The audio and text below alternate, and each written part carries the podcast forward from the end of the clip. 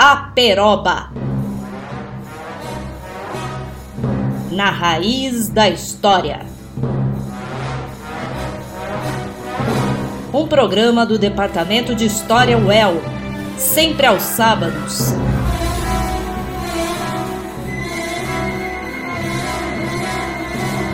À uma da tarde.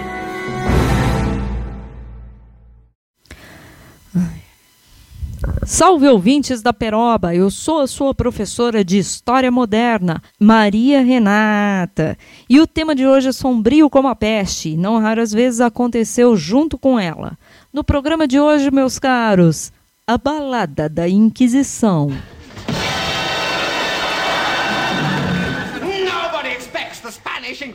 Ninguém espera a Inquisição Espanhola, como diriam os Monty Python em sua comédia de costumes na TV inglesa da década de 70. Mas por que, afinal de contas, a piada é tão boa? Ora, porque o Tribunal da Inquisição mantinha suas investigações secretas até que o julgamento fosse completado.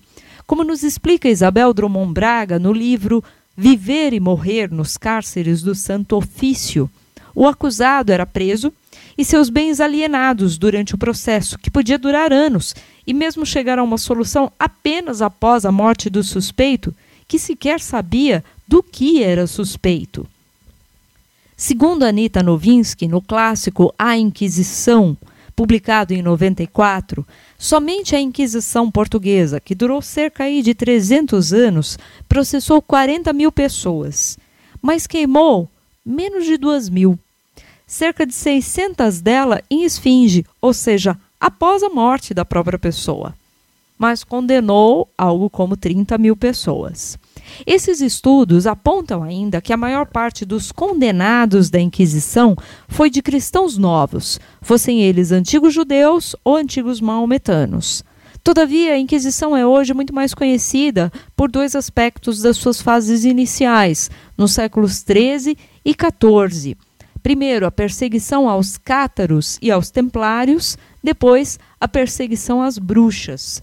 Sobre a perseguição às bruxas, o historiador Francisco Bettencourt publicou o livro O Imaginário da Magia, em 2004, pela Companhia das Letras. Para ilustrar essa primeira etapa do Tribunal da Inquisição, ouviremos cinco canções. Primeiro, Montsegur, do grupo Iron Maiden, que fala sobre o castelo de Montsegur, que localizado no sudoeste da França, teria pertencido aos cátaros, grupo religioso que acreditava na ressurreição de todos e, portanto, foi considerado herege no grande cisma do Ocidente. Bruce Dickinson, vocal dos Iron Maiden, sensibilizou-se com a queima sumária dos 200 cátaros na frente do castelo e escreveu a canção que faz parte do álbum Dance of Death.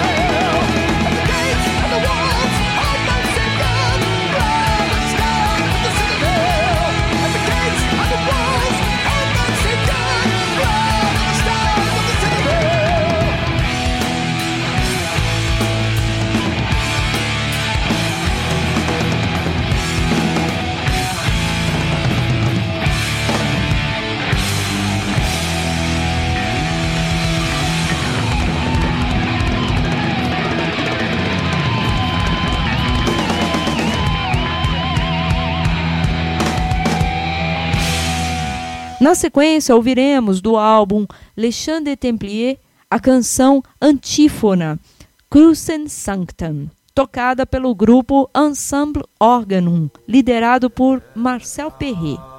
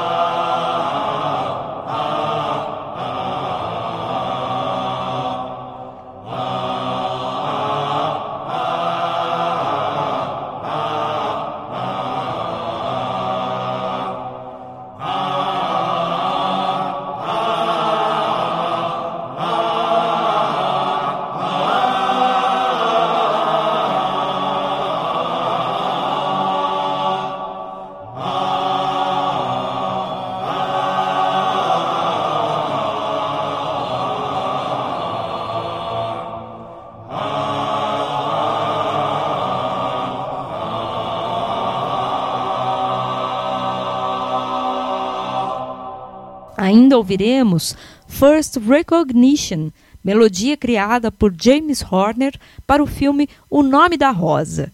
Nesse suspense de 1986, Jean-Jacques Annaud recria o primeiro romance do crítico italiano Umberto Eco, dando vida a um episódio inquisitorial no norte da Itália durante o século XIV.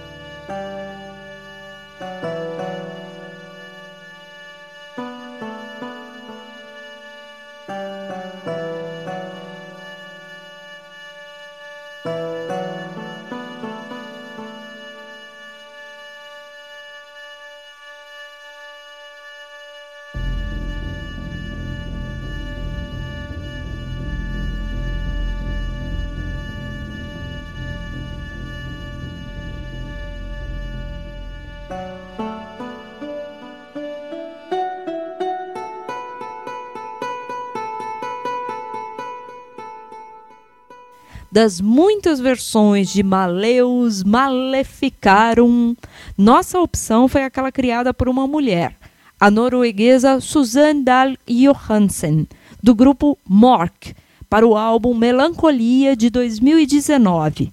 A canção se refere ao Martelo das Bruxas, um manual de reconhecimento e perseguição da bruxaria, que, criado no século XIV, serviu como guia para os misóginos de plantão.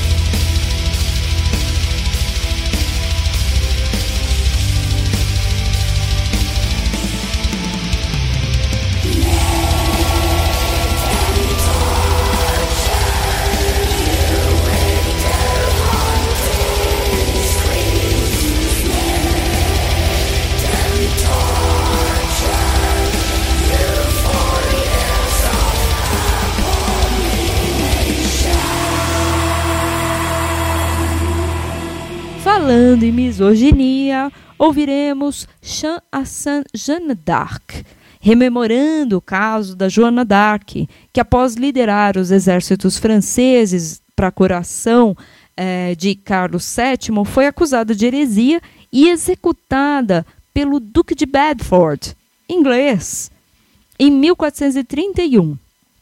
Segundo a pesquisadora Flávia Aparecida Amaral, Joana d'Arc foi queimada como herege e não como bruxa.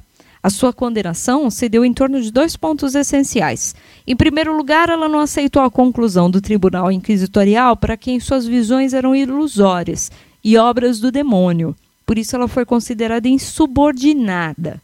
Em segundo lugar, Joana d'Arc usava roupas masculinas próprias para a guerra, algo interditado às mulheres no período medieval. Uma vez que ela segue vestindo essas roupas, mesmo no cárcere, mesmo depois de terem mandado vestidos para ela, ela é considerada desobediente e acaba sendo executada por conta disso.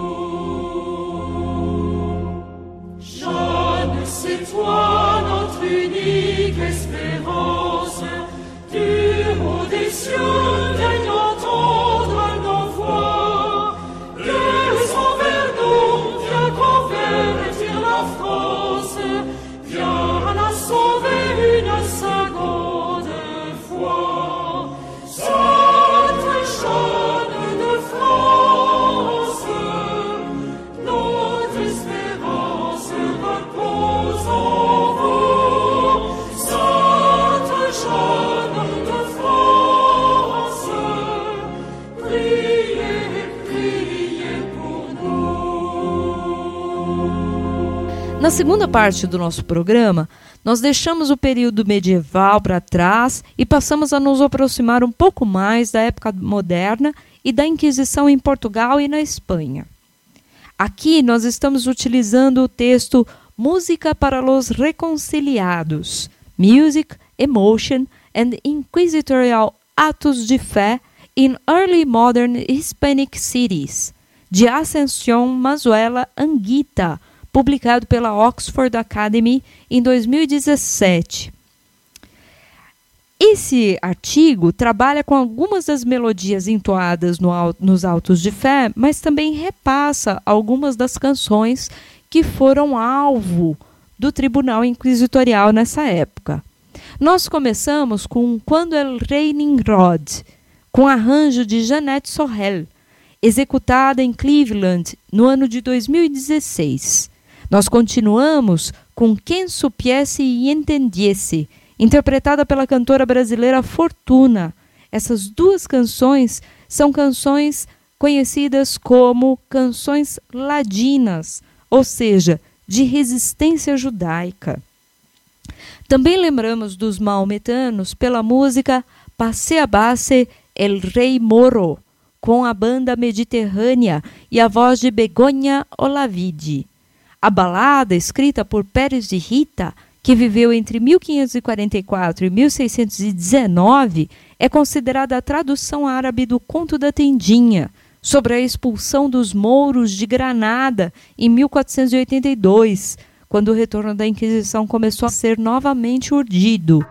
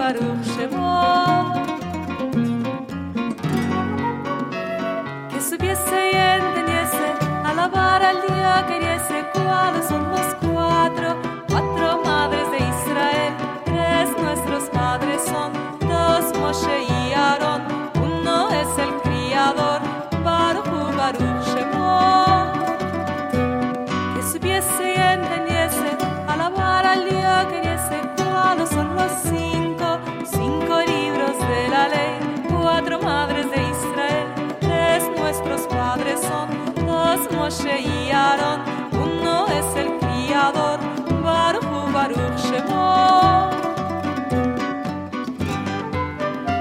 Que supiese y entendiese, alabar al día que guiese, cuáles son los seis, seis días de la semana, cinco libros de la ley, cuatro madres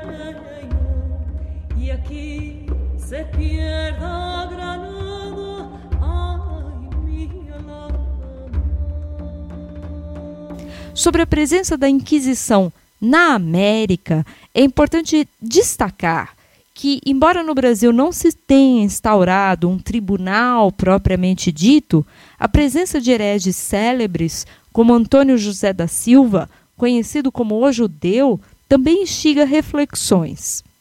Desse famoso e produtivo teatrólogo, ouviremos De Mim Já Não Se Lembra, interpretado por Rosimeire Moreira no álbum O Amor Brasileiro, Modinhas e Lundus do Brasil.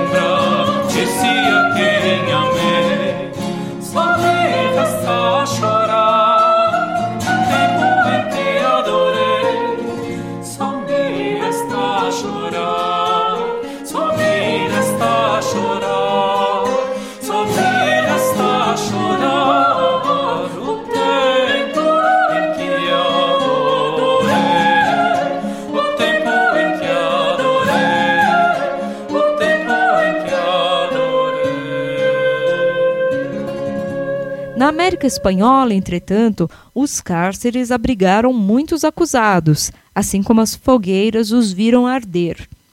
O grupo mexicano Nash Cala se dedicou não apenas ao estudo da Inquisição no Arquivo General de la Nación, como lançou um álbum completo sobre o tema, La Música Proibida por la Inquisición. A canção que ouviremos, Senhora el alma os di, trata da solicitação, um dos crimes ou pecados condenados pela Inquisição moderna. A solicitação acontecia quando um religioso, no ato da confissão, pedia favores sexuais aos que se confessavam em troca da sua absolvição. Consoante, é interessante notar que o Tribunal da Inquisição atuava na correção da disciplina católica, em paralelo com a reforma dos costumes promovida pelo Concílio de Trento.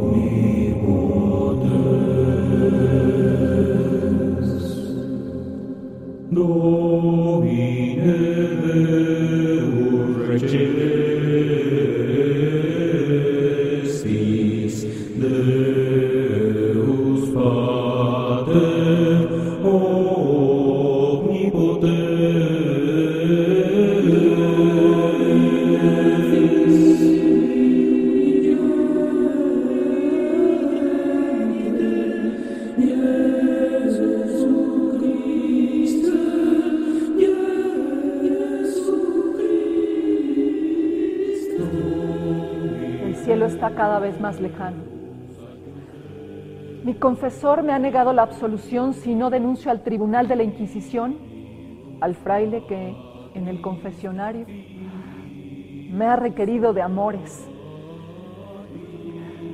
Me ha dado el trato de una mujer libre, no de una monja casada con Cristo. Al principio, por supuesto, yo me negaba. Pero fue tanta la insistencia de aquel hombre y los versos tan hermosos que me escribía que caí rendida. ¿Y cómo no hacerlo? Pues son de tal belleza que al leerlos mi ser se queda inmerso en ellos. Señora, si el alma os di y el alma Dios me la dio, ¿qué cuenta le daré yo cuando Él me la pida a mí? Estas cuartetas y décimas me las hacía llegar con la criada que teníamos en común. Cuando ella llegaba hasta mi celda para llevarme mis alimentos, también llevaba buen recaudo pequeños papelillos que entre sus dedos llevaba escondidos con mensajes de aquel hombre. Sé que hemos cometido un grave pecado, pero ha sido tan fuerte la atracción entre los dos que por un momento realmente creí que era el verdadero amor. Después, me he dado cuenta de la terrible realidad. Esto no podía ser amor. Mi nuevo confesor me lo ha dejado muy claro. Si no confesara este horrible pecado, la salvación de mi alma y la de él estarían en grave peligro de perderse en el infierno. Por eso he hecho esta denuncia al Tribunal de la Santa Inquisición que he hecho bien en denunciar a este hombre de Dios. Y aunque nunca más lo volveré a ver, una parte de mi corazón se va con él.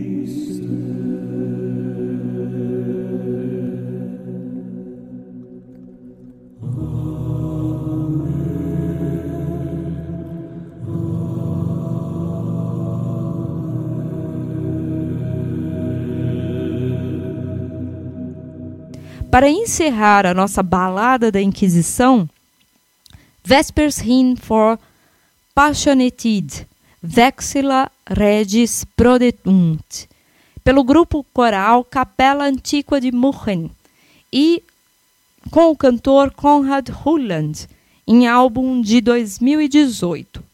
Essa música foi escolhida porque ela é um dos temas mais recorrentes nas celebrações de Sexta-feira da Paixão, quando os autos de fé eram realizados. Mas é também para contar para vocês que, uma vez relaxados ao braço secular, como se dizia na época para aqueles que tinham sido condenados à fogueira, os condenados pela Inquisição não eram queimados diante de todos e nem eram queimados pela Igreja Católica, viu?